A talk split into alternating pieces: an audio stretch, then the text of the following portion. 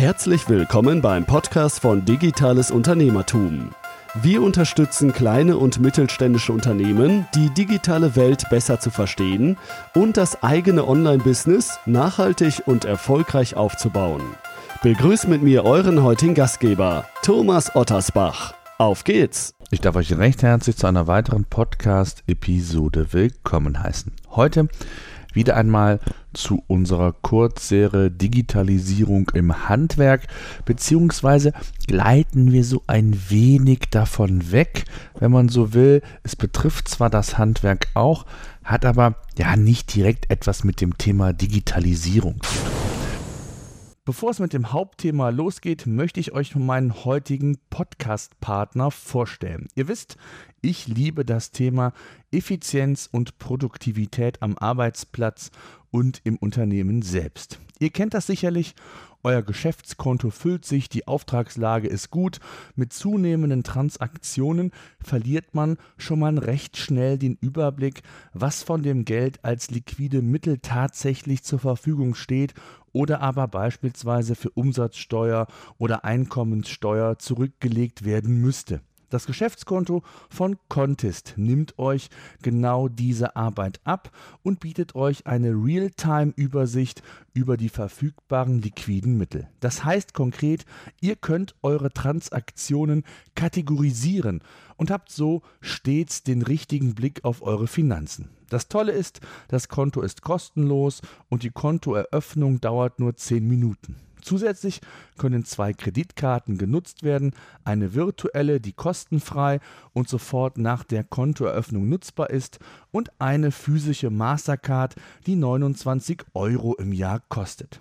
Solltet ihr einen Jahresumsatz von 3000 Euro generieren, werden euch die 29 Euro Gebühr sogar auch noch zurückerstattet.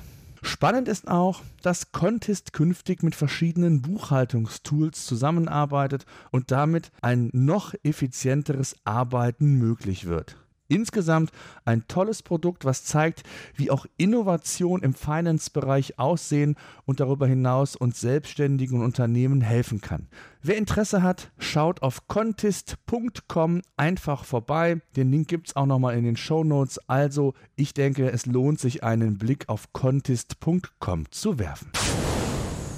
Ich habe selbst einige Handwerksbetriebe in meinem Kundenkreis, die eine oder mehrere Drohnen im Einsatz haben. Und ich habe auch Feedback von euch auf Facebook bekommen in der speziell für diese Kurzreihe eingerichteten Facebook-Gruppe Digitalisierung im Handwerk. Solltet ihr dort noch nicht beigetreten sein, würde ich mich freuen, wenn ihr dazukommt. Dort sind wir quasi unter uns. Ihr könnt euch gegenseitig Fragen stellen, euch helfen.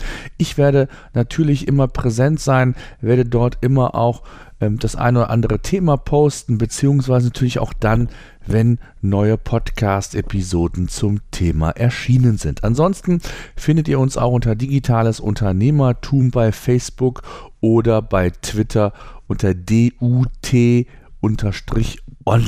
So, also Thema Drohnen und Handwerksbetriebe. Gar nicht so selten mittlerweile, dass Handwerksunternehmen Drohnen einsetzen zu den unterschiedlichsten Zwecken, ob zum Dokumentieren einer Arbeit, ob zur Wartung ähm, und, und, und. Drohnen spielen im Handwerk eine durchaus wichtigere Rolle. Und da Drohnen mittlerweile aufgrund der günstigen Einstiegspreise ja mittlerweile Mainstream geworden sind, muss man schon sagen, häufen sich die Meldungen in den Medien über Unfälle, unerlaubte Flüge, Gefahrensituationen, die durch unvernünftige Drohnenbesitzer, ja, muss man sagen, leider provoziert werden. In der heutigen Podcast-Episode möchte ich daher auf die aktuelle Rechtsprechung im Umgang mit Drohnen hinweisen. Das ist ganz wichtig für den einen oder anderen von euch, der sich vielleicht mit dem Thema bislang nicht so beschäftigt hat oder vielleicht sogar darüber nachdenkt, für sein Unternehmen eine Drohne entsprechend anzuschaffen. Als Disclaimer sei vorab gesagt, dass dies keine vollumfängliche Rechtsberatung ist. Wer 100% Sicherheit haben möchte, sollte sich an die Behörden oder den Rechtsanwalt des Vertrauens wenden. Ich spreche hier aus ähm, Erfahrung beziehungsweise aus dem, was ich durch Recherche entsprechend äh, vorfinden konnte, beziehungsweise ich selbst habe auch einen Drohnenführerschein, habe den mal vor Jahren gemacht ähm, und habe da entsprechende Vorkenntnisse. Fakt ist, dass die Nutzung von Drohnen bei uns in Deutschland durch das Bundesverkehrsministerium völlig neu geregelt wurde eben aufgrund der zuvor genannten immer häufiger passierten Unfälle. Unter der Verordnung zur Regelung des Betriebes von unbemannten Fluggeräten, schwieriges Wort, ist klar geregelt, was der ein oder andere Handwerker bzw. Handwerkerbetrieb bisher nicht wusste. Bisher wurde zwischen der privaten und gewerblichen Nutzung unterschieden.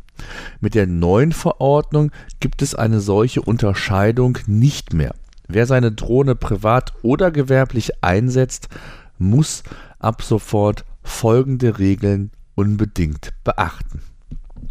Zum einen wäre da die Kennzeichnungspflicht von Drohnen.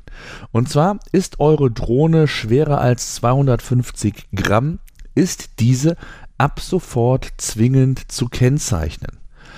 Was heißt das konkret? Der Nutzer der Drohne, in unserem Fall natürlich dann ihr als Handwerksbetrieb, muss seine vollständige Adresse, also der Name des Eigentümers, mit einer Plakette an der Drohne anbringen. Die Form oder das Material der Plakette ist dabei nicht direkt vorgeschrieben. Es muss allerdings gewährleistet sein, dass die verwendete Plakette feuerfest und dauerhaft mit dem Gerät verbunden ist. Das heißt also auch wasserfest, sie darf nicht löslich sein. Also da muss man schon entsprechend schauen. Es gibt im Internet entsprechende Anbieter, die solche Plaketten natürlich auch anbieten. Also schaut da gerne mal hin, wenn ihr eine solche Plakette benötigt, wenn ihr nicht wisst, auf welches Material ihr explizit zurückgreifen sollt. Neu ist auch der Führerschein oder der Pilotenschein, der ja schon vor Monaten immer wieder gefordert wurde, immer im Hinblick auf die verschiedenen Unfälle, auf die verschiedenen unvernünftigen Handlungen verschiedener Drohnenbesitzer.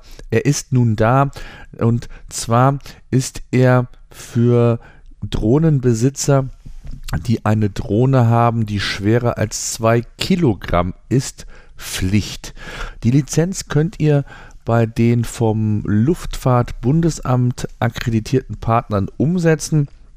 Das Mindestalter für die Prüfung wurde auf 16 Jahre festgelegt. Als Kinderspielzeug sind somit größere Drohnen ab sofort nicht mehr zulässig. Tja, was müsst ihr ansonsten noch wissen? Äh, und zwar die Flugverbotszonen werden ausgeweitet. Das ist natürlich dann spannend, wenn ihr auf Terminen seid, in der Nähe von Flughäfen, von Menschenmengen sowieso nicht, von Einsatzorten von Polizei, Feuerwehr, Industrieanlagen und Bundes- und Landesbehörden sind absolut tabu. Da sind die entsprechenden Flugverbotszonen ähm, deklariert und ausgeweitet worden. Außerdem sind auch Bundesfernstraßen, Bundeswasserstraßen und Bahnanlagen absolut tabu. Selbst wenn ihr euch da in der Nähe befindet, Obacht. Neu ist zudem eine klare Regelung im Hinblick auf Wohngrundstücke. Auch hier müsst ihr aufpassen, je nachdem, mit welchen Gewerken ihr tätig seid. Ich denke da beispielsweise an Dachdecker. Beträgt die Startmasse eures Gerätes mehr als 250 Gramm? Oder kann die Drohne, und jetzt kommt's, optische, akustische oder Funksignale übertragen oder aufzeichnen, ist der Überflug grundsätzlich beim Nachbarn verboten, sofern keine Einwilligung des Eigentümers vorliegt. Das heißt konkret, selbst wenn ihr einen Auftrag bei einem Kunden habt, müsst ihr euch offiziell eine Genehmigung einholen. Das kann man mündlich machen. Ähm, das wird auch in 99,9% der Fälle sicherlich gut gehen. Äh, wer auf sicher gehen will, der sollte irgendwie, der sollte ein Schriftstück dabei haben, sich das kurz bestätigen lassen. Ähm, man kann dem Eigentümer ja dann auch die Bilder vielleicht zur Verfügung stellen im Gegenzug, wie auch immer ihr das macht. Auch hier sind wir natürlich wieder beim Thema Digitalisierung des Unternehmens, des Handwerkbetriebes. Ich hatte ja im Podcast zur Auftragsabwicklung mit Trello, wo also die gesamte Auftrag oder der gesamte Auftragsprozess digital abgebildet wird euch aufgezeigt, wie man arbeiten kann. So könnte beispielsweise dort auch das Formular direkt vom Kunden mit dem iPad unterschrieben werden, bei Trello integriert werden und so habt ihr dann auch die offizielle Genehmigung, wenn ihr das haben wollen würdet. Ganz wichtig, ebenfalls nochmal das Thema, was die Sichtweite angeht oder das Fliegen in Sichtweite. Grundsätzlich ist es so, dass ihr in Deutschland eure Drohne nur innerhalb der Sichtweite fliegen dürft. Das heißt, es ist absolut verboten, mit irgendwelchen Brillen, wie ihr das schon mal im Fernsehen gesehen habt, irgendwie zu fliegen. Das entspricht auf freier Fläche, tja, es wird angegeben eine Maximalentfernung von 200 bis 300 Metern sehr häufig. Ich finde das schon sehr, sehr weit, ganz ehrlich und aus Erfahrung gesprochen. Und ich hatte eine Drohne, die war schwerer als 250 Gramm und auch entsprechend größer. Und ihr müsst euch vorstellen, wenn eine Drohne vielleicht 250, 300 Gramm wiegt, 300 Meter weg ist, dann erkennt man die so gut wie gar nicht. Also geht auf Nummer sicher. Ihr habt zwar entsprechende Telemetriedaten bei euch, in der Regel ähm, im System beziehungsweise auf dem Handy oder in der Funke, wie man so schön sagt, ähm, aber das würde ich nicht übertreiben. Hinsichtlich der Flughöhe ähm, gibt es die Verordnung, ja unabhängig vom Gewicht, ein Maximum von 100 Metern vor. Über dieser Höhe dürfen Drohnen dann nur fliegen, wenn eine behördliche Ausnahmeerlaubnis eingeholt wurde. Wenn das mal der Fall sein sollte, dann müsst ihr das entsprechend, wie gesagt, beantragen oder euch genehmigen lassen. Die Flugsicherung ist übrigens auch so ein Thema. Ich habe es hier selbst auch erlebt. Ich habe mir für unsere Stadt hier von der Flugsicherung ein Recht einräumen lassen, dass ich bis 50 Meter Höhe, wenn die Erlaubnis vorliegt, ohne ähm, ja, Anmeldung bei der Flugsicherung hier fliegen darf. Da gibt es je nach Stadt, je nach Kreis unterschiedliche Bestimmungen. Da solltet ihr euch dann nochmal entsprechend informieren. Ganz wichtig ist auch das Thema Versicherung bzw. Haftpflichtversicherung. Jeder Drohnenbesitzer muss grundsätzlich eine Versicherung haben, eine Halter-Haftpflichtversicherung. Manchmal ist die nicht notwendig, wenn die private Haftpflichtversicherung derartige Schäden einschließt. Wobei, jetzt sind wir bei dem Thema, privat heißt nicht, dass die auch gewerblich gilt. Das ist ganz, ganz wichtig und da sollte man differenzieren. Das heißt also, wenn ihr die Drohne privat nutzt, ja, dann kann das über die private Haftpflicht gegebenenfalls versichert sein. Solltet ihr die aber dann für euren Betrieb verwenden, solltet ihr das unbedingt bei eurer Versicherung anfragen.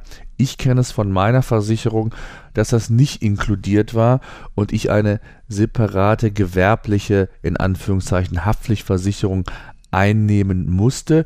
Da gibt es verschiedene Anbieter. Es gibt auch Flugverbände, Flugvereine, die eine solche ähm, Versicherung anbieten, aber auch sonst gibt es immer ja mehr Versicherung, die eine sogenannte Halter-Haftversicherung, schwieriges Wort, anbieten. Grundsätzlich ist hier eigentlich nur zu achten die Höhe der Schadensregulierung. Ich glaube, das geht bei einer Million los, zwei Millionen, drei Millionen. Ihr müsst euch vorstellen, je nachdem, wo ihr fliegt, je nachdem, welchen Schaden ihr anrichtet, ist eine solche Summe durchaus schnell ähm, im Möglichen.